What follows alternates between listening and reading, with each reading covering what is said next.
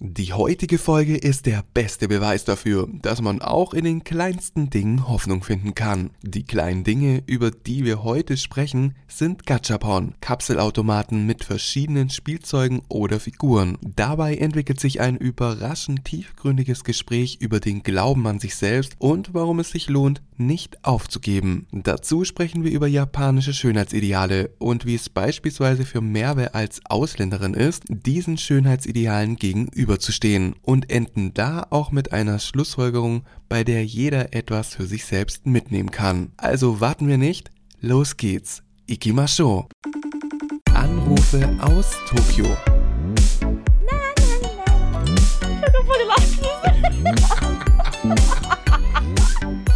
Die Japaner manchmal, ne? Moshi. Einen wunderschönen guten Tag, Merve. Hallo Ma Manu. Ich wollte schon fast Hallo Merve sagen. Kurz mal den Namen vergessen. Unsere Namen sind auch so ähnlich. Ja, Heute bin ich Manu und du bist Merve. okay. So machen wir das heute, ähm, Manu. Ähm, das ist irgendwie komisch. Ich habe ehrlich gesagt auch mega die Probleme, wenn jemand den gleichen Namen hat äh, wie ich und ich mit dem dann kommunizieren muss. Das ist mega komisch. Ich sag dann nie, ähm, ich sag dann nie den Namen, weil mich das komplett verwirrt. Ich, Ich ja. weiß, ne? Zum Glück habe ich nicht so einen gewöhnlichen Namen. Also fast niemand heißt Merve. Ja, obwohl ich kenne ich kenn auch noch äh, eine andere Merve. Das, also- Ja, ich kenne auch noch ein oder zwei Merves. Mhm. Aber jetzt, ich bin jetzt nicht so nah zu denen. Also ich sehe die jetzt eigentlich nie. Ja. Äh, Was bedeutet Merve? Gibt es da eine Bedeutung? Ja, also es ist ja ähm, was, ich glaube, muslimische, also ja, aus dem Islam. Mhm. Und zwar, ähm, du kennst doch Mekka, ne? Mhm. Diese Pilger, ich die, glaub dieser nämlich- Pilgerort. Ich glaube nämlich fast, dass wenn du mir jetzt die Bedeutung gleich sagen wirst, dass ich dann wahrscheinlich mir in Erinnerung kommt, weil ich ja auch eine andere Merve kenne und da ja, auch ähm, sehr auch mit Türkisch verbunden war. Ich habe, äh, das ist okay, jetzt, ähm, boah, jetzt schweifen wir aber aus. Ich habe früher, war ich ein ganz großer Fan von Manga. Kennst du die Band? Manga? Das ist so eine Mhm, türkische. Ja, Äh, und dann habe ich die ganzen türkischen Lieder ähm, auswendig gelernt. So. Und ich hoffe, ich blamier mich jetzt nicht, aber da war ein Lied, das war dann irgendwie Cotton, Jizzle Jackson und nun. ja, ja, ja, oh mein Gott! Xinden Bashka, Kim Saleh, hm, irgendwie sowas. Hey, voll gut, Manu. Ja, das ist so. Aber ich habe auch, hey, ich habe auch eine Freundin hier, die ist Amerikanerin, aber halt ähm, indische Abstammung. Mhm. Und sie kennt auch Manga und sie kennt auch äh, Maître Regime, diese französische, dieser französische Sänger. Und die kennt generell so voll viele so europäische ähm, Mhm. Sänger, die aber in Amerika gar nicht berühmt waren. Und die kann auch so ein paar Lieder von diesem Manga si- singen.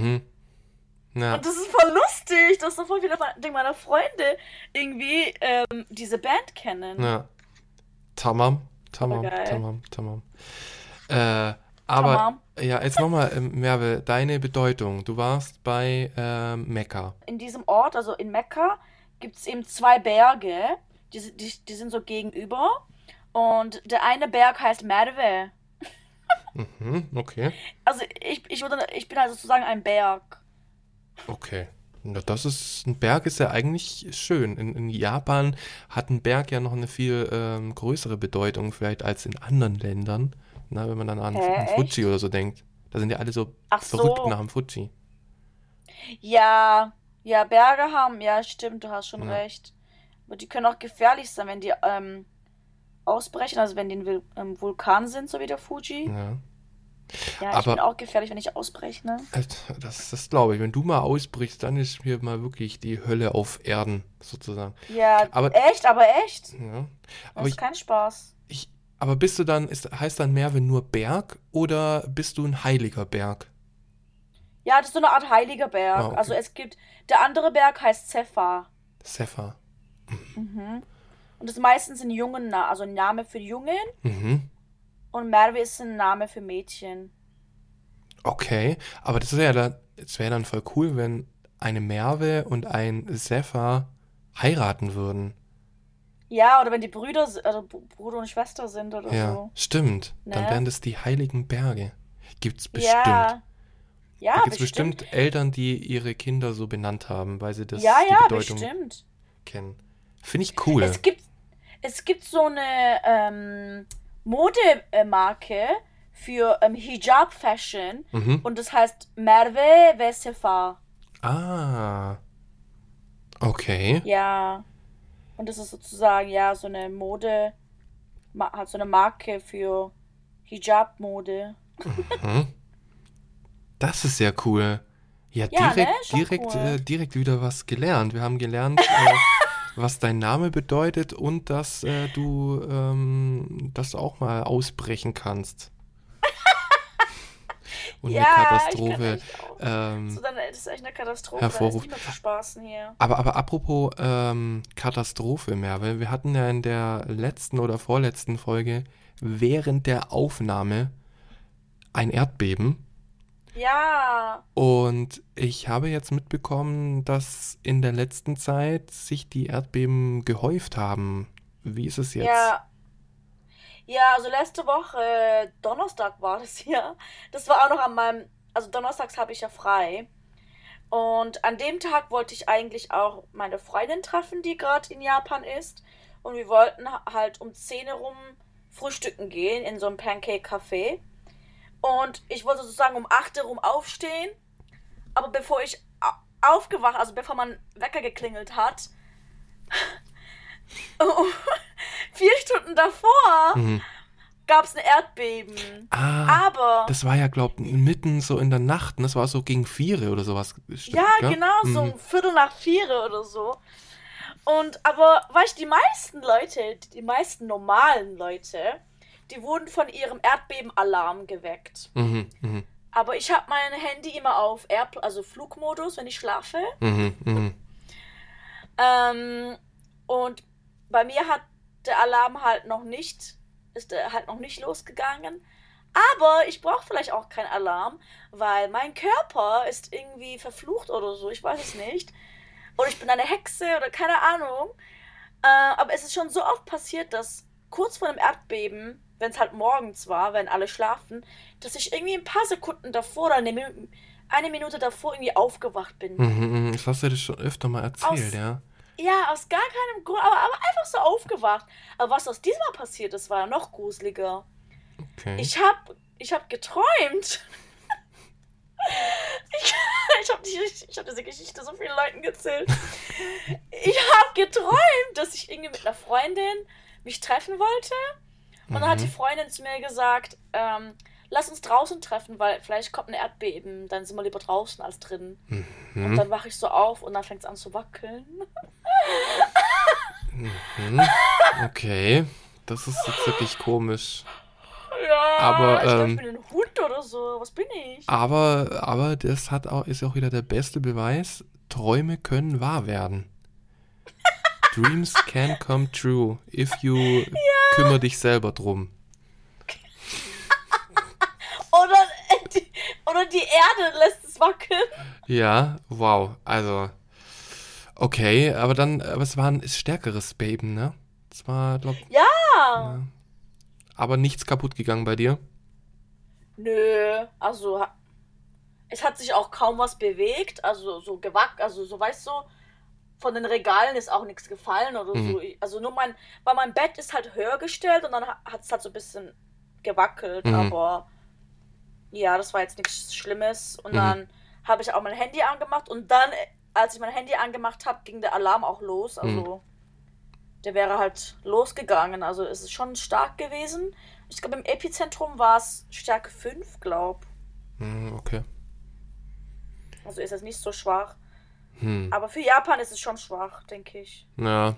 Wie ist es da? Ähm, hast du dich mittlerweile dran gewöhnt oder ist es immer noch, wenn du aufwachst, dass du denkst, what the fuck? Weil ich weiß noch das letzte Mal, wir hatten ja auch eine Folge aufgenommen, in dem es der direkt um ein Erdbeben ging, kurz nach einem Erdbeben, wo du ja schon ähm, sehr schockiert auch warst, weil es so stark war, weil du auch draußen warst, ne?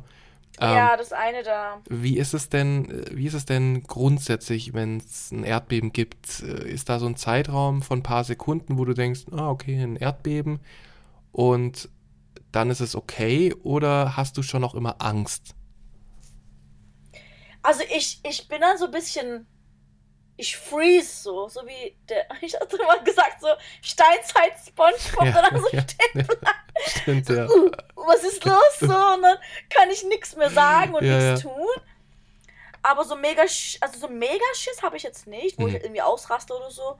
Das jetzt nicht. Und ich versuche mich auch nicht irgendwie unterm Tisch zu verstecken oder so. Zum Teil auch daran, weil halt bei mir im Haus und halt auch auf der Arbeit gibt es eigentlich nichts, was von den Regalen oder so runterfallen könnte. Mhm, mhm, okay. Oder, oder halt irgendwas, was auf dich runterfallen könnte, wo du dich dann irgendwie schwer verletzen kannst oder so. Also hat es bei mir auch nicht. Hm. Also ich habe eine Lampe über mir, vielleicht, ich weiß nicht, aber die Lampe sieht jetzt auch nicht so aus Glas. Ich glaube, das ist aus Plastik. Hm. Also, das wird jetzt eigentlich auch nichts hm, Schaden, also mhm. Schaden bringen.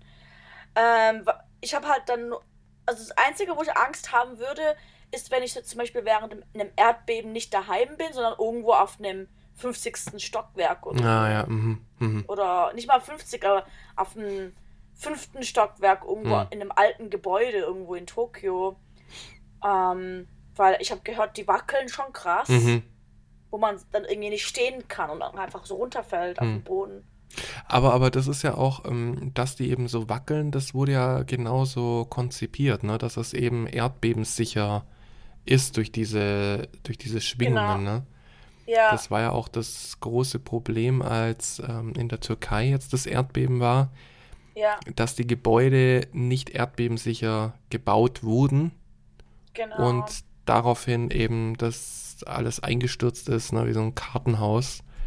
Mhm. Ja. Aber da Japan ja schon von Erdbeben sehr, sehr oft heimgesucht wird, mhm. mussten die eben da auch eben solche Gebäude dann machen, damit denen ja. nicht ständig da die Gebäude runterkrachen. Da brauchen die ja auch gar nichts mehr machen, ne? Genau, die Häuser sind so, sozusagen wie so Boxen. Ähm, sozusagen nicht, ähm, die sind halt nicht so gemacht, dass so Steine aufeinander ähm, aufgestapelt werden, also so Brickhouse-mäßig, sondern halt, dass so die Wände hochgemacht werden und es dann so verbunden wird, sodass es dann echt mega wackelt. Mhm.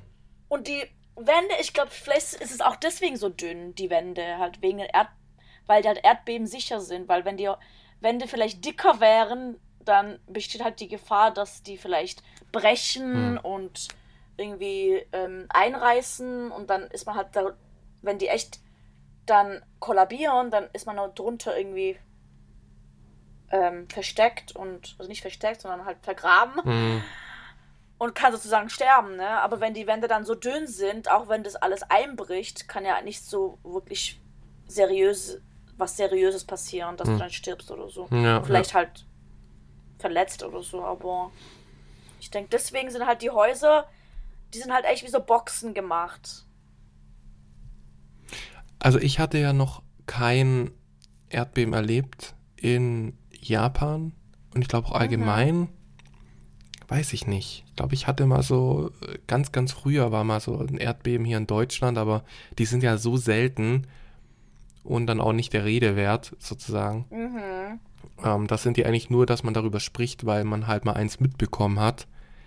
Deswegen, ich bin mal gespannt, wie ich reagieren werde, wenn ich mal in Japan dann bin und es tatsächlich ein Erdbeben gibt.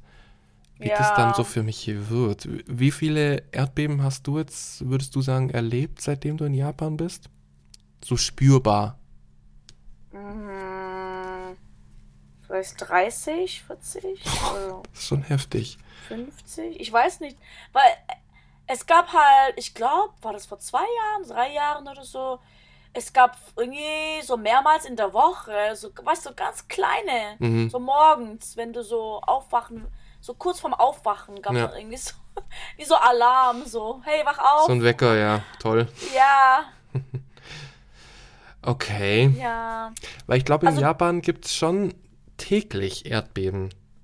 Ja, glaube ich auch. Ich weiß jetzt aber nur nicht, äh, wie viele, aber ich glaube, ich habe mal gehört, dass es sehr, sehr viele sind.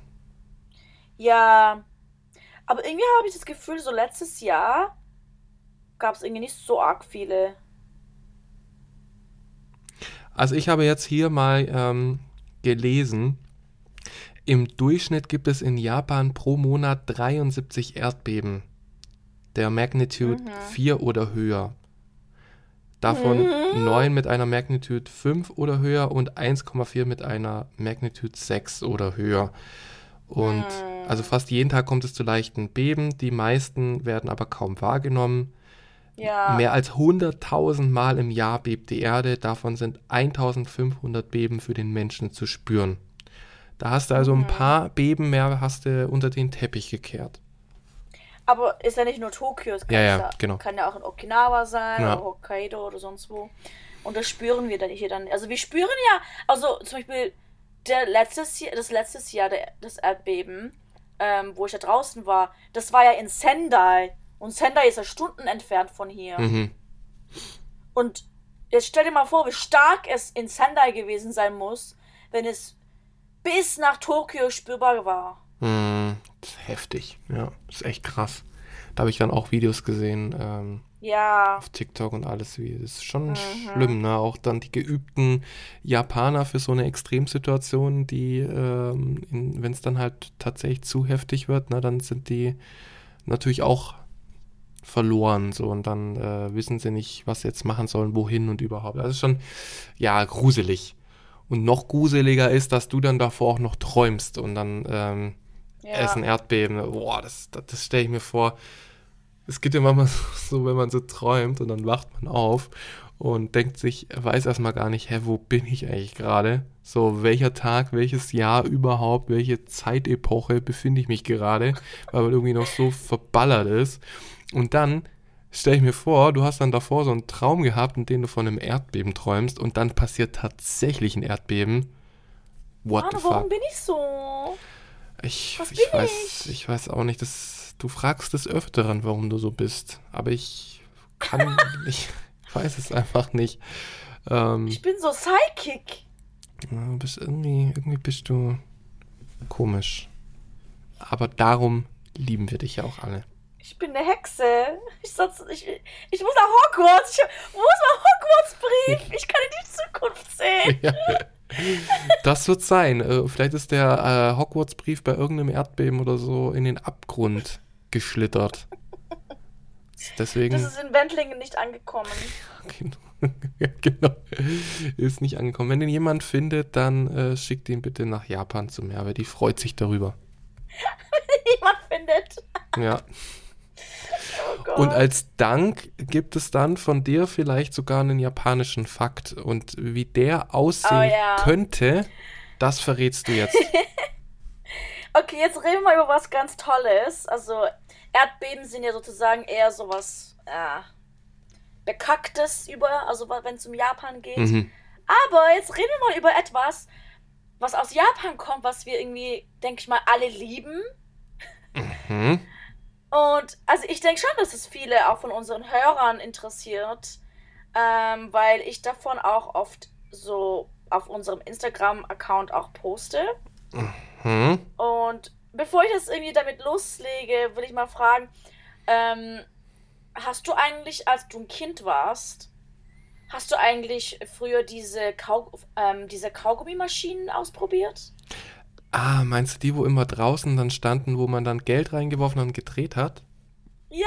Ja, ich liebe die. Die, da, die habe ich Ja, echt cool ich- ich und durf- Spielzeug und so.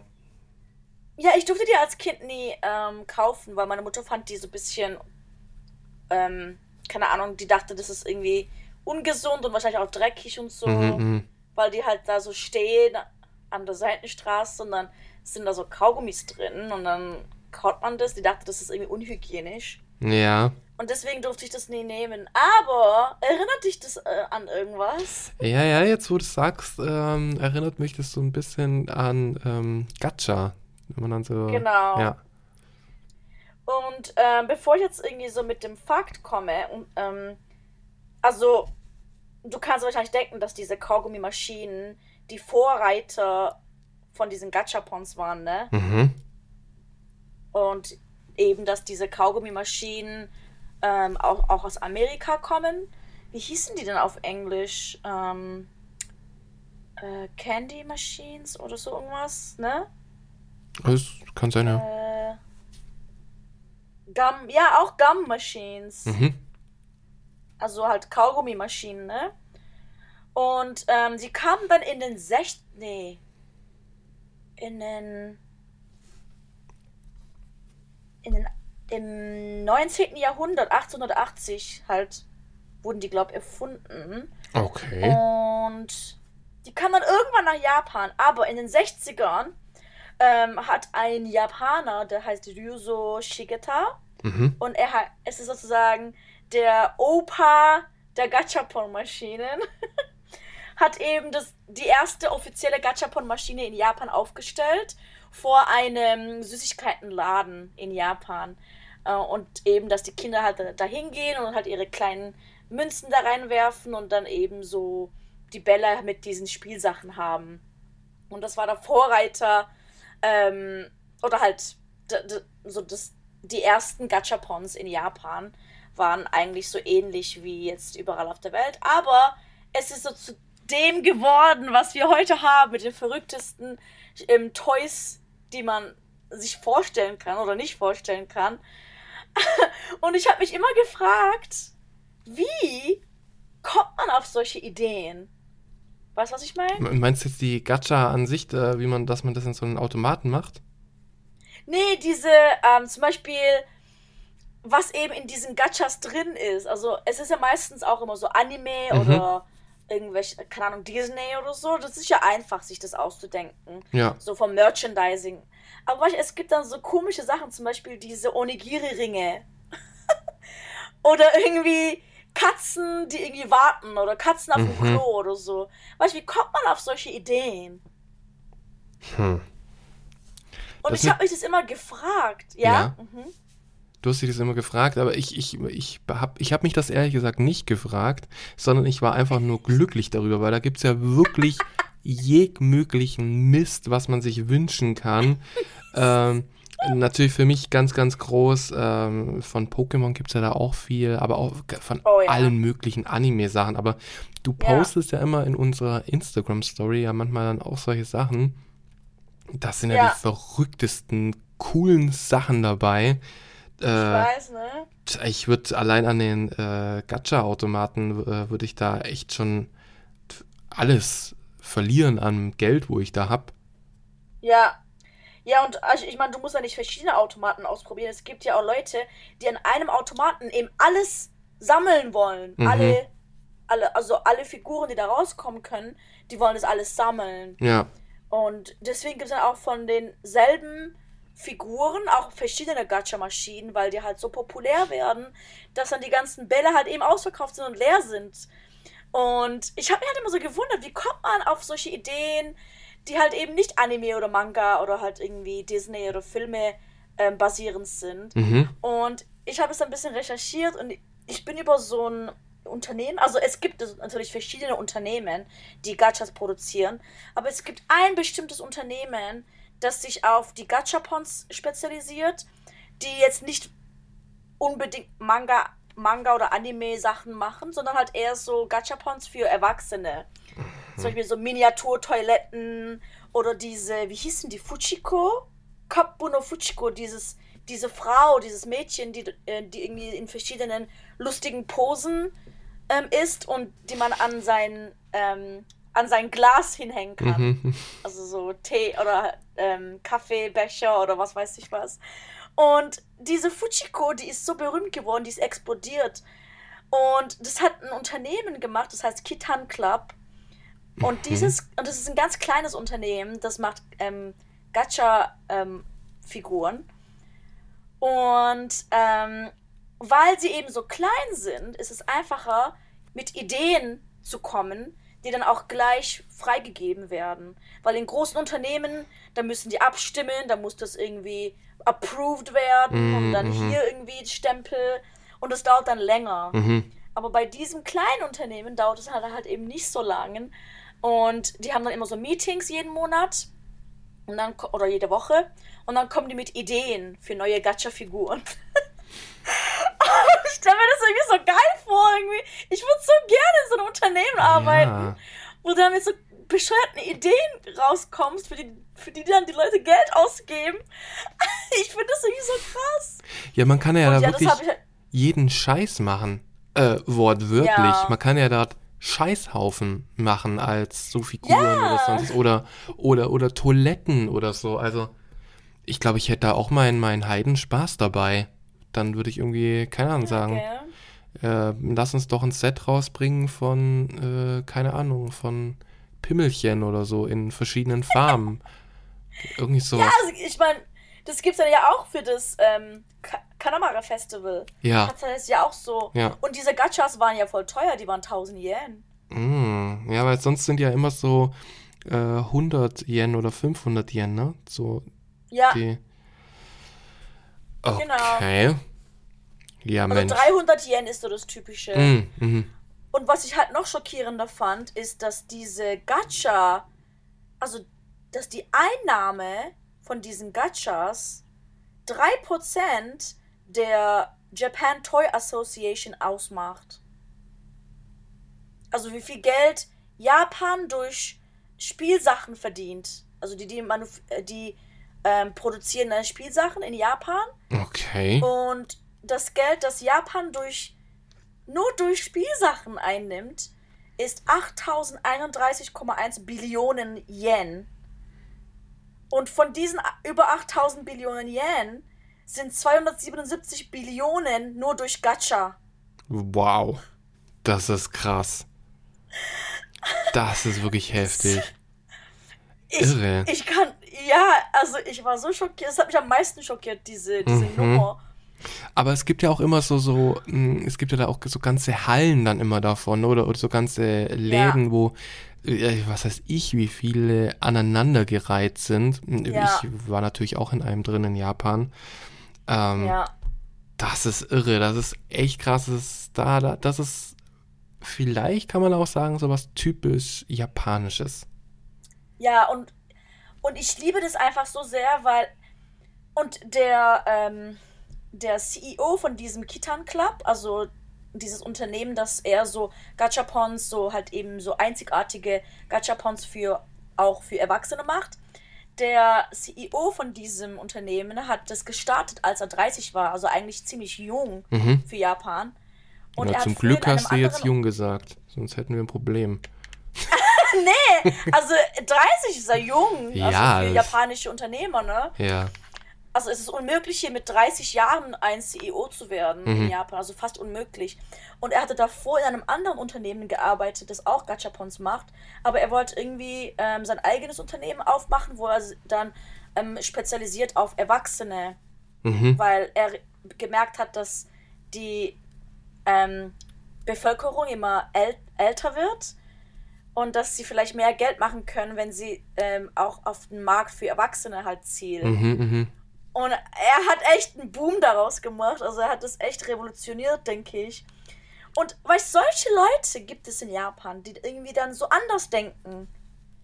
Aber viele Leute denken, dass in Japan alle immer so schüchtern sind und ihre Meinung nicht sagen können und keine eigenen Ideen haben.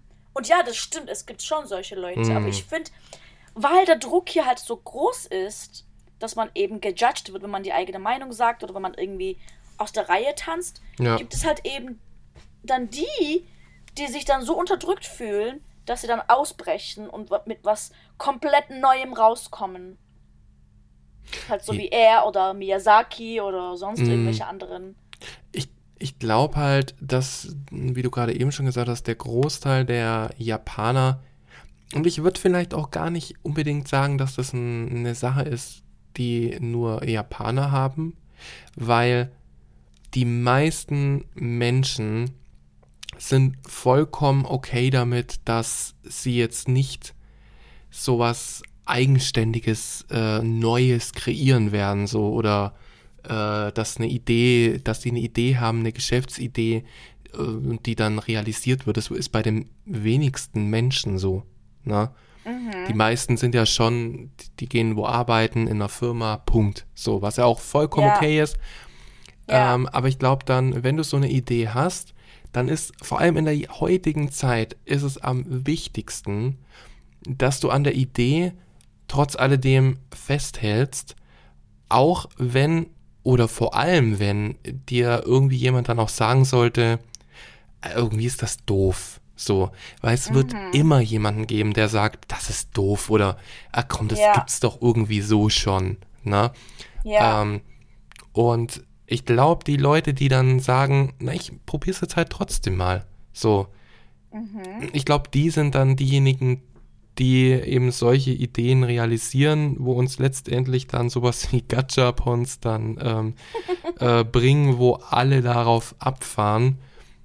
Ja. Ähm, deswegen, ja, ich glaube, es ist eine Kombination aus äh, eine coole Idee und sich davon aber auch nicht beirren lassen, beziehungsweise von irgendjemand schlecht reden zu lassen. Weil das ist allgemein ja. ein riesiges Problem das wir haben. Ne? Das, ähm, ja. das ist, ich, ich sag jetzt mal zum Beispiel, keine Ahnung, du, du tanzt ja so gern. Und dann, das ist genauso wie, da hast du dann was gefunden, du tanzt voll gern, machst es voll gut und äh, du hast aber gerade frisch damit angefangen. Also jetzt nicht, du bist ja jetzt schon super erfahren. Aber ähm, wenn du dann neu angefangen hast, ne, dann gibt es immer so Leute, die sagen, ja gut, aber ja gut, so, so gut tanzen kannst du jetzt ja nicht so. Ne? Mhm. Und es vielleicht jetzt auch noch, wenn Leute das an, es gibt äh, auch bei Stars oder so, dann guckt man irgendwie jemand an und oder bei, sagen wir jetzt mal K-Pop-Idols, da gibt es ja dann immer solche, wo man dann sagt so, ah, aber tanzen kann sie ja nicht, ne? Und mhm. ähm, genau solche Leute gibt es immer wieder und ich glaube, das mhm. Wichtigste ist, dass man sich davon nicht beirren lässt und ja. weitermacht, weil genau. daraus ähm, entsteht dann eben voll viel, weil ich glaube, ja. wenn man anfängt, wo du angefangen hast zu tanzen, ähm, natürlich warst du nicht so gut, wie du jetzt bist. So. Mhm. Und ja, wenn, genau. Und wenn du da vielleicht jemandem zugehört hättest, der sagt, ah, Merve, irgendwie ist, keine Ahnung, du kannst dich irgendwie nicht so richtig bewegen, dann hättest du wahrscheinlich nicht weitergemacht. Punkt. Und dann wäre die Sache na, ne, vorbei gewesen, wenn du dich davon hättest mhm. beirren lassen. Deswegen, Gott sei Dank, gibt es den Typen, der da auf die Idee kam mit den Gachapons äh, und jetzt können wir uns äh, Kackhaufen für 300 Yen aus einem Automaten ziehen. ja, ja, ja, so sehe ich das auch. Und, weil viele sagen ja auch, ah, du bist zu alt dafür, um das und dies anzufangen. Ja. Aber ich meine, J.K. Rowling hat auch ähm, Harry Potter geschrieben, als sie, keine Ahnung, 40 war mhm. oder so. Ja. Weißt was ich meine? Also, Alter ist nur eine Nummer. Ja, ja. Das ist nur eine Nummer, ähm, die, die halt anzeigt, wie lange du schon auf der Welt bist. Aber mhm. das muss ja nicht heißen, dass es einen Zeitpunkt für irgendwas gibt, wo man irgendwie was machen muss. Man ja. kann auch irgendwie mit zehn Jahren ein Buch veröffentlichen, das dann ein Bestseller wird oder halt mit 50. Ja, klar. Also das ist, ja. äh, ich habe auch mal ein Video, ich weiß nicht von wem das war, aber gesehen, na, war irgendwie halt so, ja, wenn du es mit 30 nicht machst, dann machst du es halt vielleicht mit 40. Und wenn du mit ja, 40 genau. nicht machst, dann machst du es halt mit 50 oder so. Genau. Also, ähm, ja, wir sind eigentlich allgemein in einer Zeit, in der man immer äh, denkt, äh, ja, man hat Alter. ja, das Alter ist wichtig oder es gibt immer irgendjemand, der dir sagt, ja, nee, irgendwie ist das nichts. So, oder das ist nichts Besonderes ja. oder nichts Cooles oder so. Ähm, ja, egal. Das Wichtige ist, dass man ja. vielleicht die Stimmen auch ein bisschen ignoriert und es ja. trotzdem macht und im dümmsten Fall fliegt man halt auf die Schnauze und ähm, ja. Ja. Das ist ja genauso wie bei dir mit, mit äh, auch als du nach Japan jetzt gegangen bist, ne? Also ja. Hättest du da irgendwie Leuten gehört, die gesagt haben, oh, ist aber schon schwierig, auch in Japan zu arbeiten. Uh, mhm. das ist alles so, die sind ja auch mit Ausländern und ah, ist schwierig. Ich glaube nicht, dass du ja. das ähm, schaffst oder ja. na, und wenn du dann gedacht hättest, eigentlich hat es ja schon recht, ne? Und in Deutschland ist schon einfacher vielleicht für mich dann. Für mich war nichts einfach Dann glaub, wären, hätten ja. wir jetzt vielleicht diesen Podcast nicht, in dem wir uns über ja. Japan und sonst was unterhalten, wenn du vor vielen, vielen Jahren gesagt hättest, äh, ja gut, dann zieh halt nicht nach Japan. Ja. Ja, nee, für, also ich denke, für mich war es halt auch so, ich war, ich, ich glaube, das ist auch etwas, was ich letztens so gelesen habe und wo ich halt auch voll zustimme, dass wenn man an einem Punkt ankommt im Leben, wo man irgendwie denkt, man, man, man kann irgendwie nichts, man ist irgendwie wertlos oder ähm, man tut halt irgendwie immer verlieren und so, weißt Mhm. Sozusagen an, an einem Endpunkt gelangt ist, wo man irgendwie denkt, das ist es jetzt, also ich habe nichts. Ja. Ähm, dann findet man irgendwie automatisch irgendwas. Also ich glaube irgendwie, wenn man so den Willen hat, irgendwas zu ändern am Leben, dann findet man irgendwas, wo, woran man dann arbeiten will, um besser zu Mhm. werden, um irgendwie ein besseres Leben zu haben und so, ne? Und ich war halt an einem Endpunkt in Deutschland, also in einer Sackgasse echt. Ich hatte echt überhaupt nichts.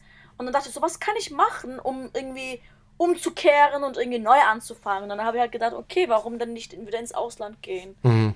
Weil, warum nicht? Ja. Was soll ich denn machen in Deutschland? Was habe ich halt mir halt so gedacht? Es gibt nichts für mich. Ja.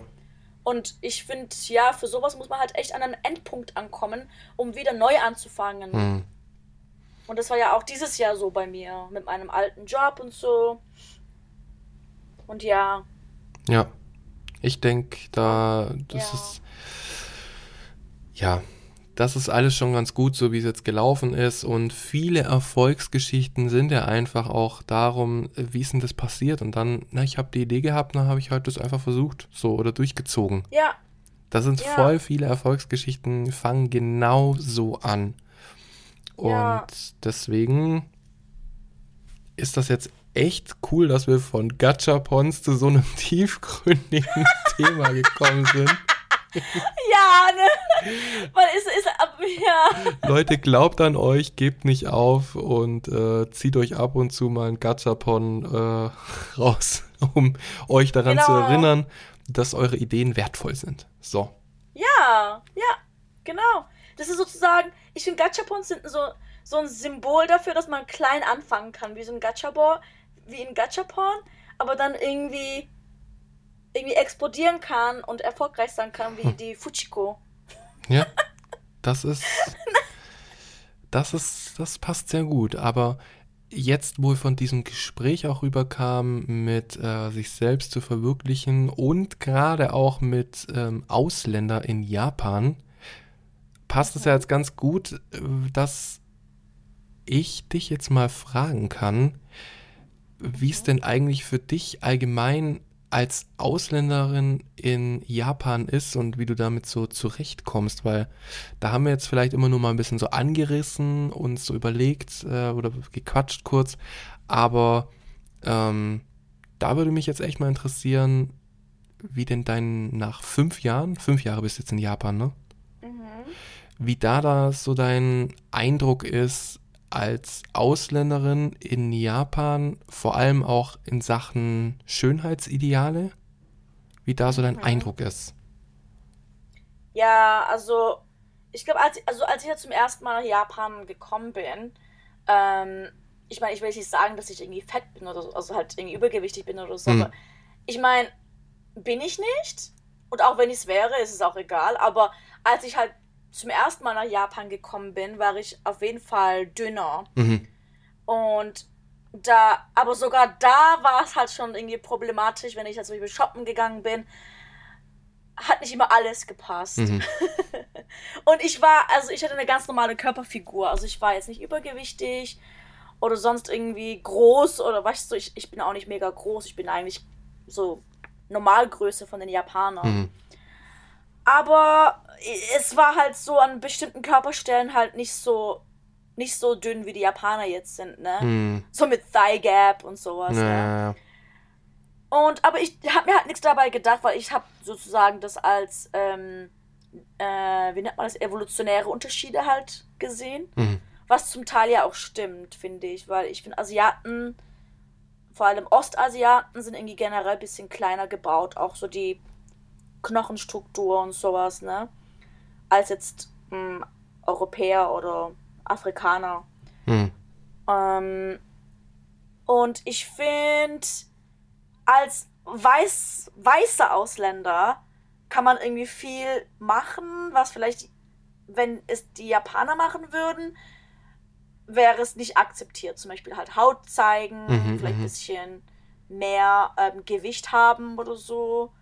Und, und die denken, sich halt vielleicht nicht so viel dabei und die schauen halt eher so auf dein Gesicht, weil du halt ähm, Gesichtszüge hast, die für Japaner zum Beispiel ähm, einzigartig sind oder so, vielleicht sogar als Schönheitsideal gelten. Mhm. mhm.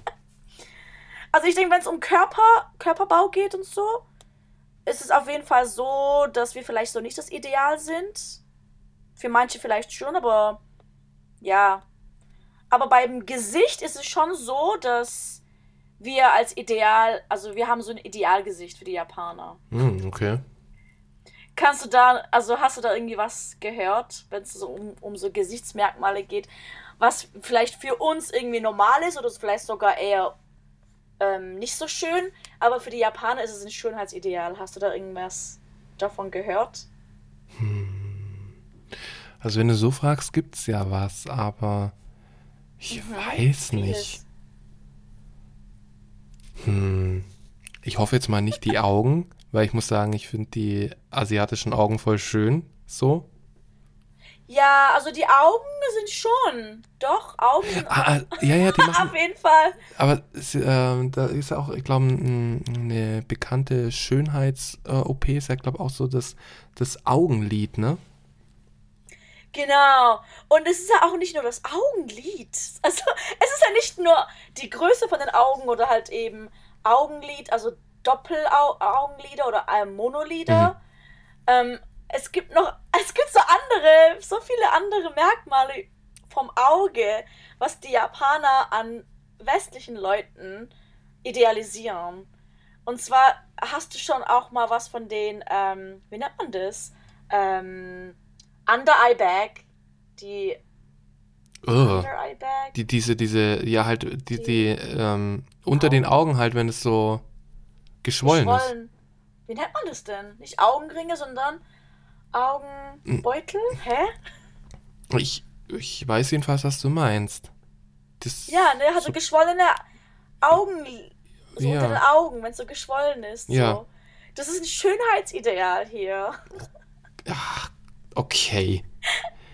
Weil das so irgendwie das, die Augen so cute aussehen lässt, so wie ein Baby oder so. Und es gibt sogar Mädels, die machen sich das Make-up extra so. Die machen da mit einem Kajal, mhm. mit so einem braunen Kajal, ziehen sie sich so eine Linie unters Auge.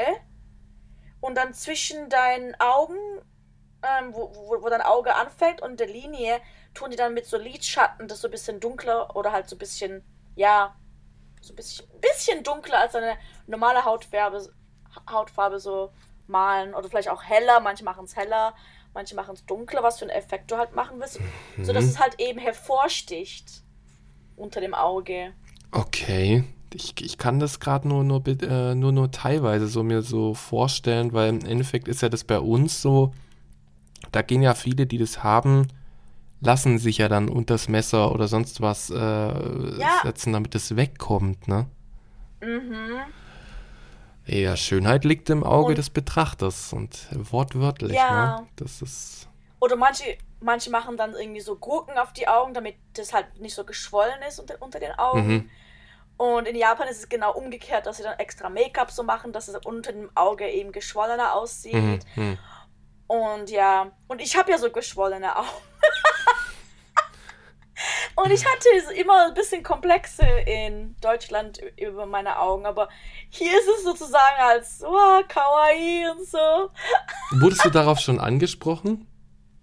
Ich glaube, ein, ein zwei Mal wurde ich darauf angesprochen. Dass ja. da dann jemand gesagt hat, oh, deine Augen, äh, die sehen so schön geschwollen aus.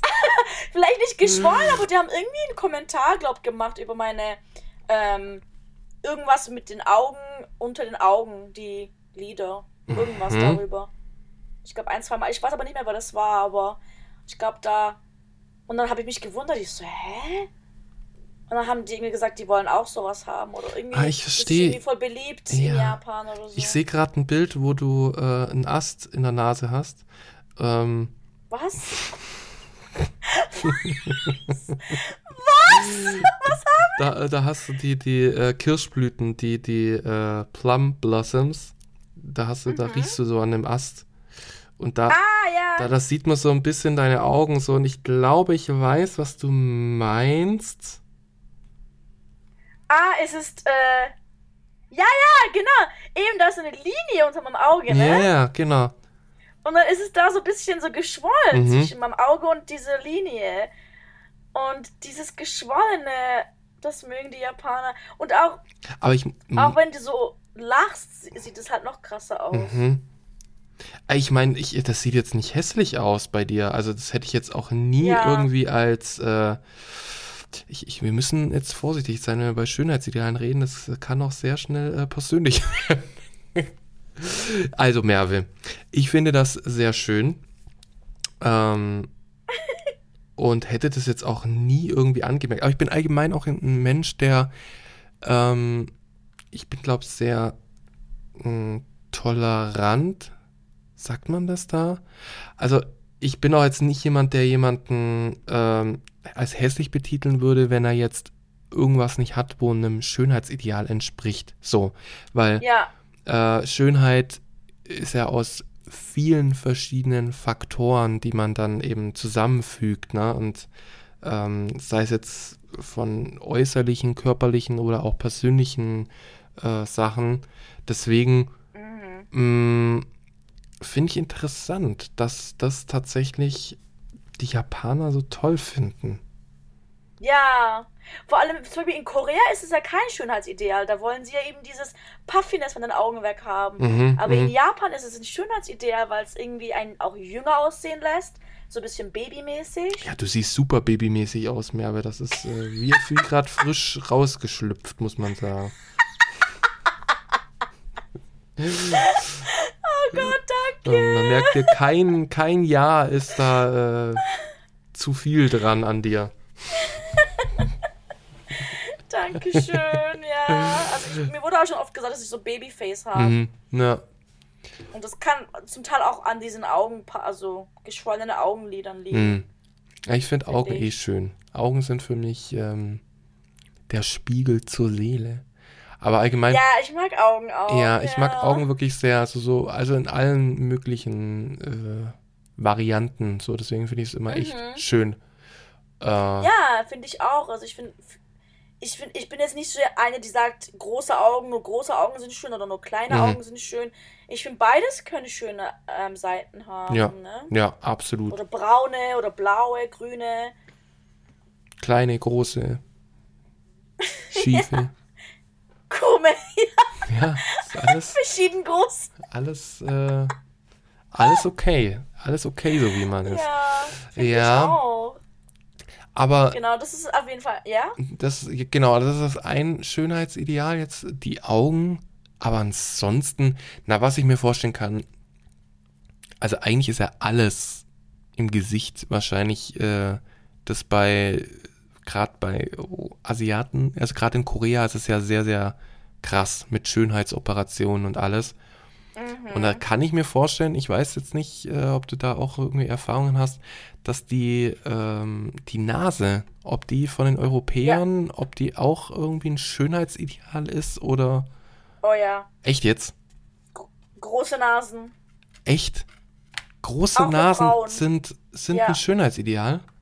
Ja, auch für Frauen. Wenn du als Frau, also, also nicht breite Nasen, sondern, weißt du, dein Nasenbein, dass dein Nasenbein hoch ist. Mhm, mhm, Weil viele Asiaten haben ja so ein flaches Nasenbein, mhm, das sozusagen gar nicht absteht.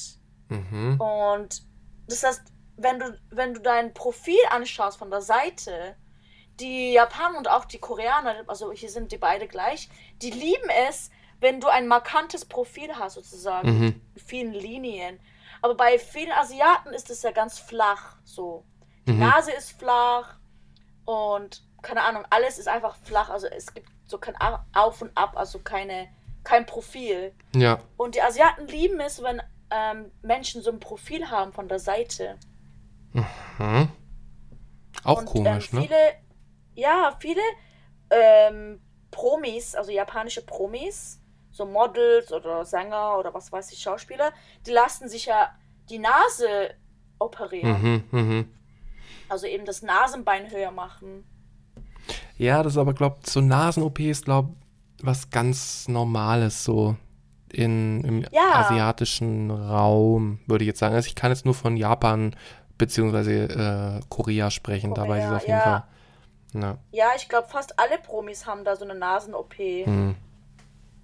Aber also im Ausland ja eigentlich auch. Also im Ausland ist es ja genau umgekehrt, dass sich die Nase, Nase kleiner machen. Mhm. Ja, ja, ja, das stimmt. Voll die verrückte Welt. Ja, es ist irgendwie, aber das zeigt halt auch wieder, dass ähm, wir immer das schön finden, also oft auch immer so schön finden, was äh, andere haben. So. Ja. Und andere denken, das ist bestimmt auch voll viel. So ist mir ja auch schon oft passiert, dass ich irgendwas an mir nicht so mag oder sei es jetzt äh, äußerlich oder halt auch irgendwie von meiner Art oder so, wo ich denke, ach, da bin ich vielleicht ein bisschen zu, keine Ahnung, irgendwas. Und dann andere aber dann ein Kompliment geben dafür, so weil sie das irgendwie toll finden oder dann irgendwie sagen, äh, oder dann irgendwie sagen, ah, ich mag das, wie du dann mit irgendeiner Situation da so selbstbewusst umgehst oder so. ja. Und man sich selber in dem Moment denkt, ey, ich bin da überhaupt kein bisschen selbstbewusst gewesen. Aber Mhm. trotz alledem hat man das dann irgendwie so ausgestrahlt oder dann es geschafft, Ja. damit auszukommen. Deswegen finde ich es immer interessant, dass man so, ähm, dass das, was andere immer machen, dass man das so beneidet oder so guckt und es Mhm. auch gerne hätte, aber andere auf dich genauso schauen und ja, das genau. schätzen oder beneiden. Das ist irre. Wir sind Ja. in einer irren Welt. So. Ja, weil ich finde, so wie man sich selber wahrnimmt, ist ko komplett anders, wie andere dich wahrnehmen. Mhm. Ja, ja, ich glaube, das ist so komplett verschieden, also verschieden. ja. Und ich, ich bin immer so, ich würde am liebsten alle fragen, also alle, die mich kennen und alle, die ich kenne halt, würde ich am liebsten fragen, was für einen Eindruck habe ich eigentlich so auf dich? Mhm. Ja, ist schon interessant, ne? Hm. Ja. Ja. also auf jeden Fall Nase, Augen. Hast du da sonst noch irgendwelche Ideen? Was so als Schönheitsideal gelten könnte? Jetzt nur bei Japanern? Ja. Na, Oder, wahrscheinlich. ich meine, ja. Mm, Ich weiß nicht, der Mund auch, dass es schön schmal ist. Bei, bei, bei Mündern? Nee, da habe ich sowas eigentlich gar nicht ge... Aber nicht die Lippen, aber irgend... Also, was in dem Mund drin An- ist. Hm, Okay. Äh. äh, Zähne? Ja, Mhm. ob- obwohl ich glaube, dieses Schönheitsideal ist so ein bisschen am, am Aussterben, zum Glück. Okay. Äh, Und ich glaube, das ist vielleicht dank K-Pop. okay, und was, was ist es für ein äh, Schönheitsideal? Hast du davon nichts gehört? Nee. Krumme Zähne. Ah ja, das ist bei, es stimmt, das ist bei Japanern sehr, sehr viel, das stimmt. Ja, das Ja. deswegen tun die Und auch immer glaub so die Hand davor halten. Nee, nee, aber die mögen ja krumme Zähne. Die wollen ja krumme Zähne haben. Aber warum? Weil das, glaube ich, auch so ein bisschen so kindlich aussieht. Ganz Okay. unschuldig. Ja. Ist Aber wie gesagt, die. Ja, ich, also, das war. Das ist für mich das komischste Schönheitsideal. Also, das Mhm. verstehe das werde ich auch nie was verstehen. Warum man krumme Zähne schön finden sollte. Nicht nur bei Frauen, sondern auch bei vielen jungen Männern. Dass, wenn die dann krumme Zähne haben, sind die irgendwie cuter Mhm. und irgendwie sympathischer und so. Und halt eben, weil die irgendwie was Kindliches ausstrahlen, denke ich. Was Unschuldiges, Naives Hm? und dass man denen halt vertrauen kann. Aber ich hoffen, also ich, also nicht hoffentlich, sondern zum Glück ist es jetzt am Aussterben. Mhm. Und zwar ich glaube auch wegen K-Pop, weil in Korea sind krumme Zähne ja komplett unbeliebt und alle haben perfekte Zähne in Korea. Was man über China und Japan nicht sagen kann. Mhm. Das ist ja, das ist so das einzig Gute, was ich denke, was irgendwie ein Schönheitsideal aus Korea kommt und was gut ist, Mhm. Mhm. finde ich. Ja. Ja, es ist, ist interessant, es ist echt interessant. Wie ist es denn, wie ist es denn ähm, bei, bei Frauen, was ja dann auch immer bei uns, also äh, eine Schönheits-OP, wenn ich da mal so denke, sogar bei Frauen, so, dann ist ja eine der Schönheits-OPs eigentlich eine Brustvergrößerung oder so. Wie ist es, wie ist es bei Japanerinnen? Äh, sind die eher so, dass die sagen, ähm, das ist ein Schönheitsideal, große, größere Brüste, weil bei uns ist ja, also viele Frauen machen das ja, weil sie vielleicht also weil sie zu kleine haben und das gerne dann anpassen würden, dass sie sich wohler fühlen. Wie ist das in Japan? Also in Japan ist es halt so, dass große Brüste vor allem bei Männern halt beliebt sind. Aber. Was? Also, nee, ich meine, ich mein, dass Männer halt eben Frauen mit großen Brüsten ähm, als Ideal sehen. So. okay, ich habe gerade. Ich, ja, ich habe gerade. Äh, jetzt habe ich irgendwas verpasst. Okay. Also halt eben, ja, also Frauen mit großen Brüsten sind bei Männern. Ähm, wenn du große Brüste hast, dann kriegst du jeden Mann sozusagen mhm. fast. Aber da muss man halt auch ein bisschen aufpassen, ähm, weil wenn, wenn die dann irgendwie zu groß sind und wenn du als japanische Frau nicht so selbstbewusst bist, dann kann es sein, dass vielleicht andere dich so ein bisschen, wenn die halt eifersüchtig, eifersüchtig sind, dass sie dich dann judgen und dass sie die, dich dann vielleicht sogar als entweder als fett oder als Prostituierte bezeichnen oder als Pornstar oder sonst mhm, was. Mhm. Weil das halt eben als, ähm, wie nennt man das? Als Ideal für als so Sexobjekt oder mhm. sowas gilt. Ja. Also ich denke schon, dass viele Frauen so ein bisschen eifersüchtig sind auf andere Frauen, die ein bisschen größere Brüste haben, weil mhm. das dann halt eben sozusagen heißt, dass die Männer dann mehr auf einen stehen. Aber es kann halt auch heißen, dass dann die Männer irgendwie dich nur als Sexobjekt sehen und nicht als was Ernstes, mhm. wenn du große Brüste hast. Und ich habe ja normal große, finde ich, für europäische Standards. Aber in Japan habe ich dann halt schon, also ja, ich krieg schon viele Leute, die mich dann anstarren. Ich glaube, habe ich schon mal Echt? gesagt, dass da nicht, dass da nicht nur Männer mich an, also dann anstarren, sondern halt auch vor viele Frauen. Mhm. Äh, auf mein Dekolleté oder halt sonst was, auch wenn ich kein Dekolleté anhabe, mhm. ich was eigenes anhabe, dann starren die drauf. Und Kinder ja sowieso mhm. und ja, alle einfach nur, weil das ist halt für die was ganz Ungewöhnliches. Mhm. Also es gibt schon Japanerinnen, die auch größere Oberweite haben, aber halt eher nicht so, es ist nicht so verbreitet wie, wie in Europa. Und viele vers versuchen es dann zu ähm, verstecken, weil das halt eben so was ähm, Unanständiges hat, mhm, so in mhm. der japanischen Gesellschaft. Und ja. Was aber im Tanzen gar nicht so ist. Aber im Tanzen ist es halt echt so, dass wenn du eine Tänzerin bist und du hast eine große Oberweite, dann wollen die es eher so zeigen, weil mhm. das halt was Besonderes ist. Mhm. So. Aber so Körperwahrnehmung ist bei Tänzern auch ganz anders als bei normal Japanern. Mhm. Hast du schon mal, hast du schon mal dann von ähm, Japanern irgendwie dann mh, hm, irgendwie eine Kritik oder irgendein oder war da irgendein Moment, in dem du dich äh, unwohl in deiner Haut gefühlt hast, aufgrund dem, wie du aussiehst? Also hat man dir da schon irgendwie das Gefühl gegeben, dass du jetzt nicht dem Schönheitsideal entsprichst von irgendeiner Person? Hm. Also direkt eigentlich nicht. Mhm. Also ich kann mich gar nicht an nichts so. Ich, die trauen sich halt einfach nicht. Weil die ja. wissen, du kannst verhexen und wenn die nicht ruhig sind, dann äh, heckst du da mal ein Erdbeben herbei und dann ist da äh, Schicht im Schacht. Ja, was? Schicht was? Schicht im Schacht. Was ist das? Das hat so eine Redewendung. Ich weiß nicht. Ach so. so. Ja, oder halt, die wissen, oh, die hat zu viel Selbstbewusstsein. Egal, was wir ihr sagen, das wird sie eh nicht ähm, stören mhm, oder so. Mhm. Also, nee, das nicht, aber auch nicht wirklich von Japanern. Aber mh, mm, ich glaube, das war mein früherer Chef. Und er war ja Türke, ne? Mhm. Und er hat mal so einen Kommentar gemacht darüber, dass ich andauernd was esse. Immer wenn er mich sieht, esse ich irgendwas. Ich so, hallo, sorry, ist halt meine Pause, ich habe Hunger, ich habe irgendwie sechs, sechs Unterrichtsstunden gehabt. Mhm. Ich habe meine ganze Energie verschwendet. Natürlich habe ich Hunger. Ja, klar. Ich kann nicht den ganzen Tag hungern ja. und nichts essen. Sorry. Hm. Sonst kriege ich Kopfweh, wenn ich nichts esse. Und das, ich hatte da, ich bin da auch so ein bisschen. Mh, mm, einmal habe ich so ein bisschen Ding geantwortet, so ein bisschen angepisst. Ich so, ja, ich habe halt Hunger, habe ich gesagt. Mhm. Ne? Ähm, ich muss was essen, sorry, ich kann, ähm, ich muss niemanden fragen, wenn ich was essen will. Das ist meine Entscheidung. Ja, klar. Sozusagen gesagt, ne?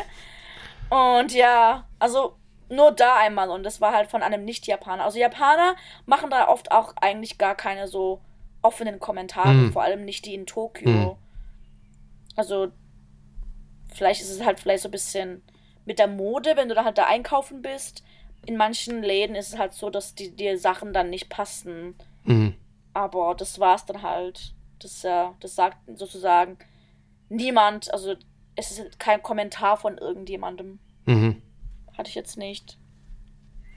Ja, gut, das ist dann halt so, da ist halt wieder die japanische Zurück, ähm, na, wie sagt man da? Zurück, halt, Zurückhaltung? Zurückhaltung, genau, die japanische Zurückhaltung ist Ja. da ja auch wieder. Also, mh, als wir in Japan waren, habe ich schon auch gemerkt, aufgrund dessen, äh, dass wir eben anders aussehen, dass wir eben nicht japanisch aussehen, also da spürt man schon Blicke, Mhm. und ähm, ich fand es ja sehr interessant, dass man solche Blicke bekommt, aufgrund dessen, dass man anders aussieht. Mhm. Gerade für, wenn man das dann so irgendwie mit reinbringt in Sachen so Rassismus oder so, Mhm. dass gerade bei uns zum Beispiel jetzt hier in Deutschland oder so, ähm, äh, schwarze Menschen oder so, ne, dass die dann angeguckt werden, weil sie schwarz sind. So, wo mir denkt, Mhm. also, was zur Hölle? So, was soll das? Das macht ja gar keinen Sinn, weil ähm, das ist halt einfach eine andere Hautfarbe. Mhm. Und dass da dann manche Leute schon sehr äh, ausgrenzend sind, geht mir ja Mhm. schon dreimal nicht in den Kopf. Aber da habe ich mir dann immer gedacht, eigentlich sollten genau solche Leute so eine Ausgrenzung aufgrund des Äußeren mal selbst erwart äh, erleben, indem sie zum Beispiel einfach mal in ein äh, Land gehen wie Japan, in dem du wirklich dann halt auch mal angeschaut werden kannst, gar nicht böswillig oder sonst was, sondern Ja. einfach nur, weil du eben anders aussiehst, wirst du Ja. eben angeguckt. So. Ja. Und das Erlebnis sollte mal, sollte mal jeder gemacht haben, der da vielleicht denkt, er ist der Standard der Menschheit. Ja. Ja. Ha ha- hast du eigentlich auch so irgendwie gespürt, also du hast ja gesagt, dass du angestarrt wurdest. Mhm. Denkst du, das war eher so aus Neugierde oder halt schon eher so ein bisschen äh, eklig oder so? oder Also ich hoffe, Ich es war aus Angst. Neugierde. Aber ich denke schon, dass die interessiert sind, gerade auf ähm, Ausländer oder Touristen Ja. oder sowas. Also gerade jetzt, wo sie ja eh wieder alle hier antanzen nach Japan. ja, Mm, deswegen und selbst wenn es irgendwie war, weil sie denken, oh, ist irgendwie eklig, sagen sie mir das ja sowieso nicht und dann kann es mir auch egal sein. ja. Also letzte Woche, ähm, ich weiß nicht, ob du das, ob ich da auch was gepostet habe, weiß ich gerade gar nicht mehr, aber letzte Woche halt eben, als meine Freundin hier war und ihr Mann, wir waren dann in Omoide Yokocho in Shinjuku. Wart ihr da eigentlich? Ich glaube nicht, nee. Okay, da müssen wir dann auch hin, wenn ihr dann, also wenn ihr, also wenn du dann hier bist. Und zwar ist es ja so diese enge Straße, so mit so Essensrestaurants. Meistens äh, hockt man dann eben so in so einer ganz engen Ah, ja, ja, Bar ja, oder halt ja, doch, doch, doch, doch. Das kommt jetzt bekannt vor. Genau. Da gibt es halt so Yakitoris und so und überall ist halt so Rauch. Und also es sieht sehr wunderschön aus dort. Ist und das, wo war, wo einem, war das? Shinjuku? Ja, Ist es in der Nähe von dem ähm, Rotlichtviertel? Rotlichtviertel? Das, äh, wie heißt das? Akabukicho. Ja, ich glaube schon. Ich glaube, das, was du meinst, ist Golden Guy. Mhm, kann sein, ja. Golden Guy ist in der Nähe von diesem Rotlichtviertel. Da sind ganz viele Hostclubs und so in der Nähe. Mhm. Ähm, Omoide Yokucho ist jetzt auch nicht so arg weit weg von Kabukicho, aber äh, man muss schon so fünf Minuten hinlaufen. Mhm, okay, ja. Zum Rotlicht, also fünf bis zehn Minuten hinlaufen. Also es ist nicht so innen drin. Ich glaube, das, was du meinst, ist Golden Guy, aber das ist eher so Bars. Und das sind halt auch so kleine Bars und es ist alles so ganz eng. Und Omoide Yokucho ist halt so eine Essensstraße, so eine kleine Essensgasse. Gasse. Und es gibt halt ganz viele so Yakitori oder so Fischgrill oder halt eben, ja, sowas. Und da kann man auch ganz viel trinken und so, aber halt mal, es ist eher auf Essen fokussiert. Und da saßen wir in einem. Und ich glaube, das waren Koreaner, weil die hatten das Menü war auch auf Koreanisch und so. Und ich glaube, die haben auch auf Koreanisch geredet, vielleicht ein paar Mal. Und dann kamen so Kunden ähm, vom oberen Geschoss, kamen runter und das waren Japaner, ein japanischer Mann und die Frau. Und ich glaube, die kannten den Besitzer. Und dann haben die auf Japanisch so gesagt: Ah, wow, so viele Ausländer hier, die bei euch essen. Gut, gut. Weißt Mhm, du? Also die mhm. finden das halt so gut, dass dann eben Ausländer da hocken und dann bei denen halt als Kunde sind. Und ja, er hat denen dann so gratuliert, dass es bei den Ausländern ankommt. Mhm. Ah, Ja. ankommt, ja. Ja. Und aber, also das ist sozusagen die gute Seite, aber in derselben Woche ist mir was Negatives passiert. Und zwar ein paar Tage davor, auch in Shinjuku. Nach dem Tanzen war ich mit meiner Freundin, die ist Französin. Und sie ist sehr laut auch, so wie ich. und wir sind beide ganz laut, ja. Und wir reden immer auch ganz, Laut. ganz viel und Mhm. genau, ja, laut, natürlich. Und nach dem Tanzen sind wir dann ins Kombini rein, in so ein Family Mart. Und ich habe halt was gekauft und als ich gezahlt habe, also während ich gezahlt habe, hat meine Freundin mir halt was erzählt. Mhm. Und sie war so ganz erregt, so ganz laut, so. Ah. Und da habe ich halt gezahlt und dann waren wir fertig. Und äh, gerade als wir so gegangen sind, hat der, aber, also der, der Typ, der mich abkassiert hat, hat so einen Kommentar gemacht auf Japanisch. Und ich glaube, er hat irgendwas gesagt mit, ah, Urusai Gai, Gaijin oder irgendwie so, also halt ähm, Ah, sei still. laute, Oder?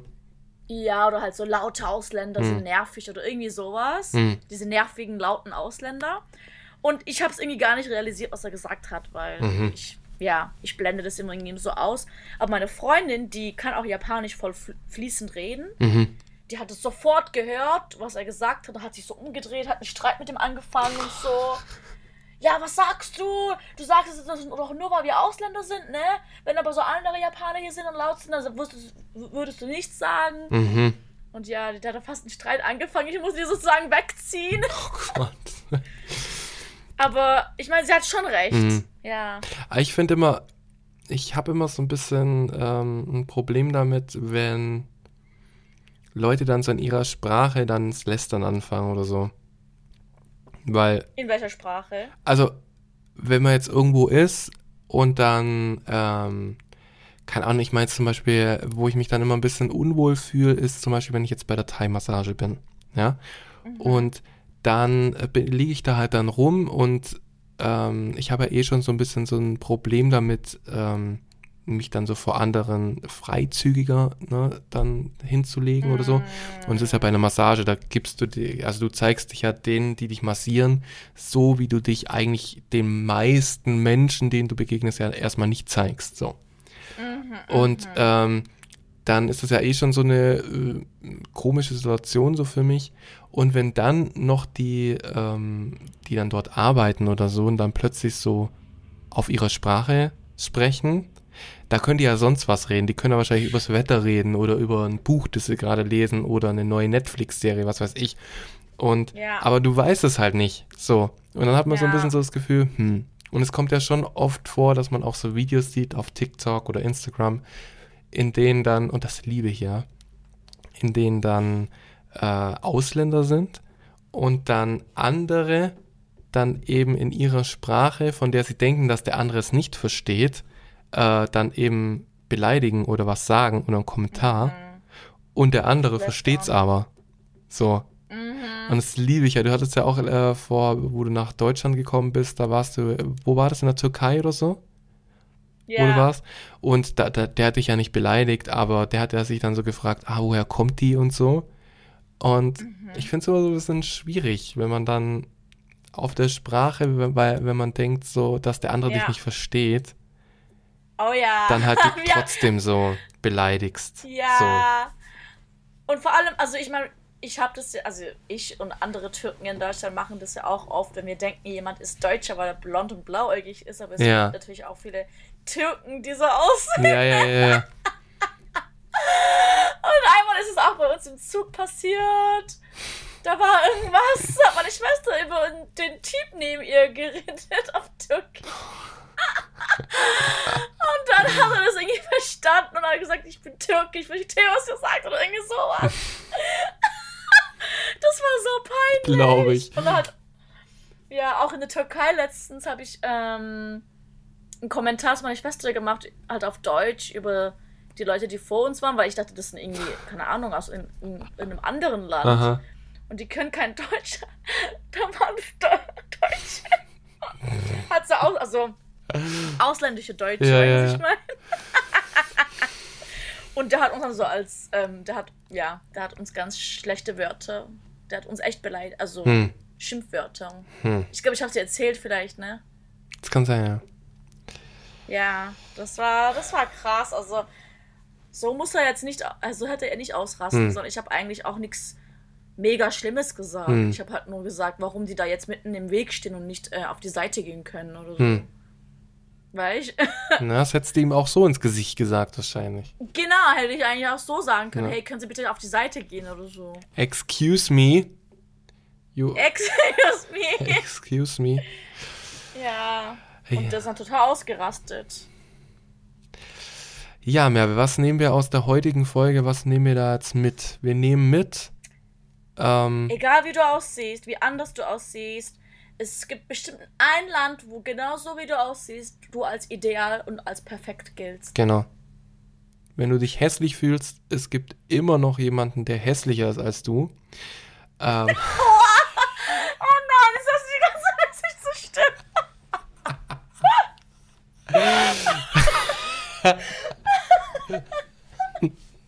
Immer geht's immer. Schlimmer geht's immer. Ja, es gibt immer irgendjemanden, der in den Augen von jemandem anderen noch hässlicher ist. Nicht noch schöner, sondern noch hässlicher. Oh.